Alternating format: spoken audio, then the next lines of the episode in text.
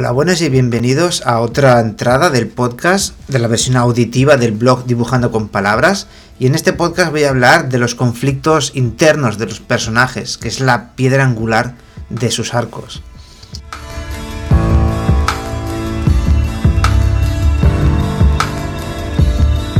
Para más información recomiendo leer el libro Creating Character Arcs de K.M. Wayland, que es donde he sacado la mayor parte de la información de la que voy a hablar. Esto, el tema, de los arcos es algo más complejo, es, da mucho de sí, pero me voy a centrar exclusivamente en lo que es el tema de los conflictos internos de los personajes. En este libro sacan la trilogía básica que consiste en el fantasma, la mentira y lo que el personaje necesita escuchar para enfrentarse a ese fantasma.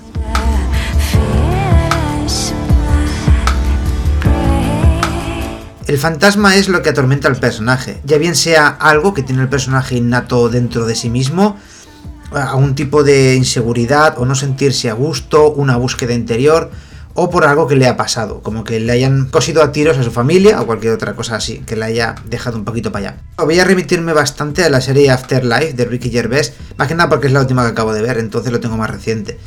El fantasma del personaje de Tony sería la muerte de su mujer, así de sencillo. La mentira es algo que el personaje se ha creado para enfrentarse a este fantasma interno, pero de una manera que funciona no muy del todo bien, es algo erróneo o bastante erróneo y frecuentemente lleva a un tipo de autodestrucción, más o menos directamente, y que en cualquiera de los casos no ayuda a nada. En Afterlife, la, la, mentira que el personaje se crea es que cree que nada en esta vida merece la pena y que suicidarse es la solución a todo. Esto es importante en cuanto a que este va a ser el punto de origen de un personaje cuando lo presentemos en lo que se conoce como el mundo ordinario. Y finalmente lo que el personaje necesita escuchar es el deseo interno que tiene de enfrentarse a sus historias, a sus traumas y solucionarlos de una manera realmente efectiva. En Afterlife esto es algo tan sencillo como superar la muerte de su mujer y continuar con la vida. El conflicto es el enfrentamiento que hay entre la mentira y el deseo de superar el fantasma. Aunque este trauma domina la vida del personaje y la mentira lo condiciona de una forma bastante activa, internamente sigue sin terminar de aceptarlo al 100%. Y el deseo de solucionar este, esta inestabilidad que hay, o esto, esta inconformidad interna, pugna todavía por tomar el control, retomar la situación y solucionar el problema. Es como una especie de run run interno que le impide abrazar completamente a la mentira y sucumbir a ella. Una persona que estuviera consumida por su fantasma no tendría ningún conflicto interno, porque lo ha resuelto, lo ha resuelto de una manera destructiva, pero lo ha resuelto. Otra vez en Afterlife, eh, Julian, el repartidor de periódicos, no tiene conflictos, es un personaje que está en calma y tranquilidad, porque tiene perfectamente claro que en cuanto tenga la oportunidad se suicida. Y lo tiene más claro que el agua. En cambio, Tony está siempre hablando del tema, le dice a todo el mundo que se quiere suicidar, incluso cuando cada vez que lo intenta, al final nunca lo llega a hacer. ¿Por qué? Porque en el fondo, que él no quiere suicidarse, él realmente quiere superar la situación y quiere volver a recuperar su vida. Por esto surge el conflicto.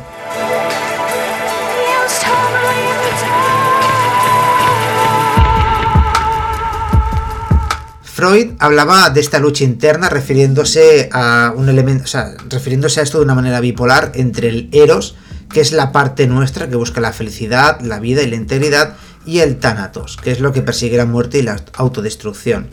Resumiendo muchísimo, porque Freud dijo muchas cosas y, es mucho más complejo, Freud decía que nuestros conflictos internos generan una ansiedad y un displacer, y cuando consideramos que somos incapaces de solucionar estos problemas, la única salida que encontramos es la muerte. De esta manera, un personaje que se considera incapaz de superar su trauma genera una mentira. La mentira es una actitud que aparentemente soluciona el conflicto, pero en realidad no hace absolutamente nada, sino que agrava la situación e incluso puede llevar a una destrucción y en última instancia a la muerte. ¿Por qué? Porque morir sería la solución definitiva de todo conflicto tal como expone Tony eh, cada vez que alguien le deja decírselo en Afterlife, que está siempre que se quiere morir, se quiere morir, se quiere morir y me quiere suicidar. ¿Por qué? Porque eso solucionaría sus problemas. El conflicto surge cuando el Eros y el Thanatos están en discordia. Mientras hay tensión, hay lucha, y por lo tanto sigue habiendo esperanza, como ya he dicho. Mientras Tony sigue sin suicidarse, es porque todavía tiene esta lucha interna, sigue yendo al psicólogo, porque el hecho de que vaya al psicólogo es una muestra de que quiere solucionar la situación, por ejemplo, aunque psicólogos son gilipollas. Pero esto indica que todavía hay una lucha y por lo tanto hay conflicto. Y el arco trata de cómo el personaje soluciona este conflicto, renace de sus cenizas y se enfrenta a la comodidad que le ofrece la mentira.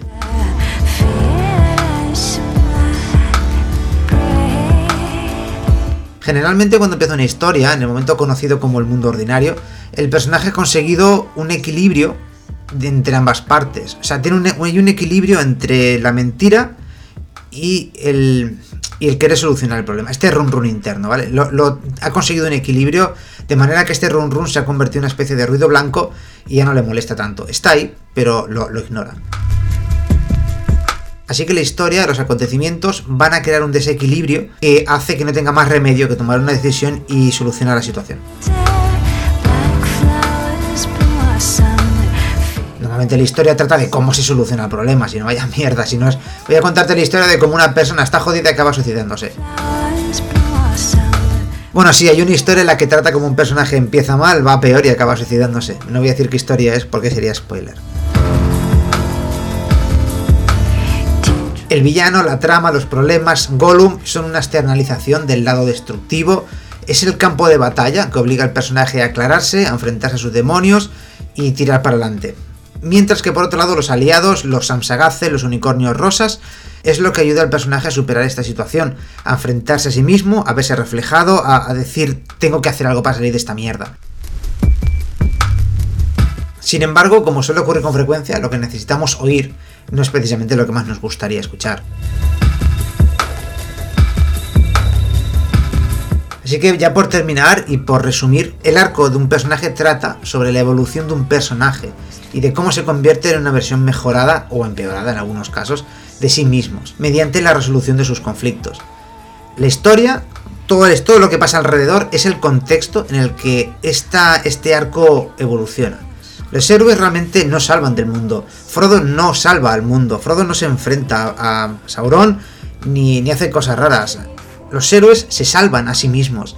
Y ya que estamos, pues matamos al malo y hacemos de esto un mundo mejor. Pero en general la historia, si tú la miras desde cierto punto de vista, trata sobre cómo un personaje soluciona sus mierdas internas. Lo que pasa es que la historia y el trabajo del escritor es hacer conseguir que la historia, el evento externo, la lucha de los mundos, esté tan vinculada con la historia personal del personaje que al final, salvándose a sí mismo, salvan al mundo. También quisiera indicar como notita final, ya de, de fin, que lo que diferencia a los héroes de los villanos son las decisiones que toman a la hora de solucionar estos conflictos y cómo resuelve las consecuencias de sus propias decisiones. Por ejemplo, tenemos el caso de Anakin de cómo pasa de ser un niño teóricamente entrañable, aunque yo creo que es bastante repelente, pero bueno, cómo pasa de ser un niño mofletudo a convertirse en un asesino de masas. ¿Por qué? Porque, bueno, tiene sus conflictos, toma decisiones de apeseta y, y luego eso le lleva a peores situaciones y toma decisiones todavía más, más chungas aún y al final acaba, pues eso, convirtiéndose en un señor de negro con su propia estrella de la muerte, eso sí, pero, pero mal, acaba mal. Así que esto, tener esto en cuenta también sirve mucho para hacer un. para poder crear villanos tridimensionales y más interesantes que el típico soy malo porque soy malo.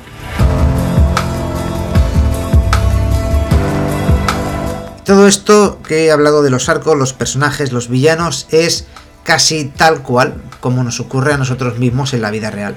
Porque al fin y al hay que olvidar, las historias realmente tratan sobre personas como nosotros.